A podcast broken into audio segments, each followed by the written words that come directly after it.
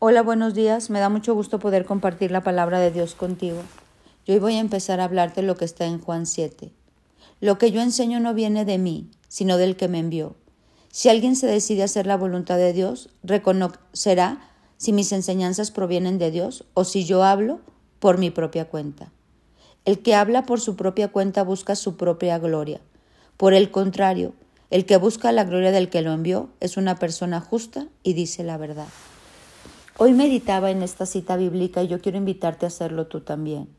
Y quisiera ponerte a pensar si lo que tú hablas viene de la palabra.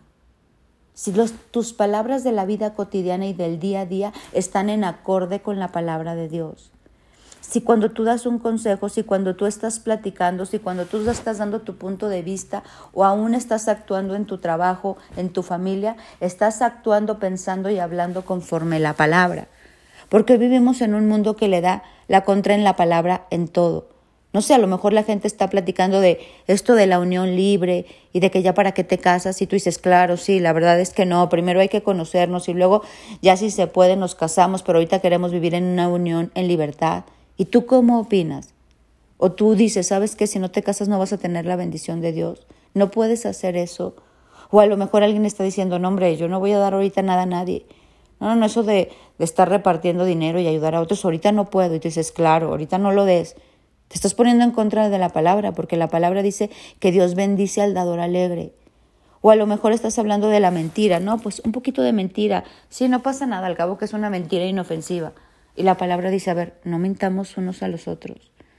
Dios quiere que nuestra vida cotidiana, de nuestro corazón, brote hablar como Jesús habló, como dice la palabra, yo no enseño, lo que yo enseño no viene de mí, sino del que me envió.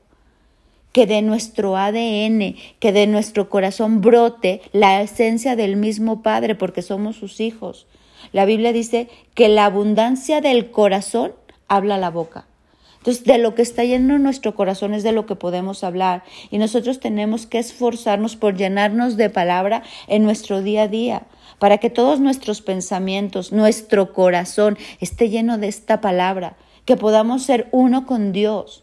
Así como en lo físico dices, híjole, tiene los ojos del papá, tiene la boca de la mamá, en el corazón podamos decir, es que está lleno de la esencia del Padre. El ADN que corre por nosotros es del Padre, la sangre de Cristo fluye por nosotros, las palabras de Dios fluyen de nosotros y hablamos como Dios habla y pensamos como Dios piensa. Por eso dice la palabra, lo que yo enseño no viene de mí, sino del que me envió. Si alguien decide hacer la voluntad de Dios, reconoce si mis enseñanzas provienen de Dios o si yo hablo por mi propia cuenta. Dios quiere que dejemos hablar por nuestra propia cuenta, que podamos estar de tal manera unidos, cuerpo, alma, espíritu con Cristo, que todo nuestro ser interno y externo refleje que somos hijos de Dios. El que habla por su propia cuenta busca su propia gloria. Es que yo pienso, es que yo creo que esto no es así, es que la verdad yo no estoy de acuerdo con esto que dice la palabra, es que esto yo de Jesús lo veo muy fanático, estoy hablando por mi propia cuenta. Y Dios quiere que nosotros hablemos palabra de Dios, en acuerdo como hijos de Dios. Como dice, por el contrario, el que busca la gloria del que lo envió es una persona justa y dice la verdad cuando tú y yo hablamos en nuestro día a día con la palabra, vivimos con la palabra, damos testimonio de que somos personas de palabra, como si la palabra, no sé, imagínate una Biblia con piececitos y que nosotros seamos la palabra caminante, que todo nuestro ser hable palabra, nuestra manera de expresarnos, nuestra manera de vestirnos, nuestra manera de, de andar, de hablar, podamos estar en acorde a que, híjole, esos, esos que van ahí se parecen a Jesús, se parecen a Jesús por dentro y por fuera. Que toda nuestra vida dé testimonio viviente de que somos hijos de Dios. Hoy quiero invitarte a que nosotros no solo estudiemos la palabra, escudriñemos la palabra, sino que de la abundancia de nuestro corazón vivamos en la palabra. Que nuestra apariencia, aún los lugares a donde vamos, todo lo que sentimos, lo que pensamos, esté en acorde con la palabra de Dios. ¿Por qué? Porque entonces ahí estamos en el camino. Jesús es el camino, la verdad y la vida. Y nadie va a ir al Padre si no es a través del Hijo.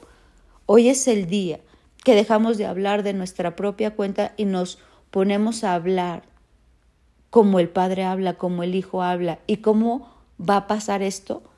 Así como cuando tú vas a Colombia y se te pega el tonadito colombiano, ¿no? O tú vas a Sonora y se te pega el, la tonadita sonorense. O a donde vayas a veces se nos pega esa manera de hablar diferente a la que estamos acostumbradas. Así cuando tú te llenas de palabra, ¿qué crees? Se te pegan las palabras. Entonces ya no puedes hablar otra cosa porque ya traes tan la palabra metida en tu corazón que todos tus pensamientos, todas tus actitudes, todos tus consejos, toda tu manera de hablar está llena de palabra, porque se te pegó de tal manera que no puedes hablar de otra forma.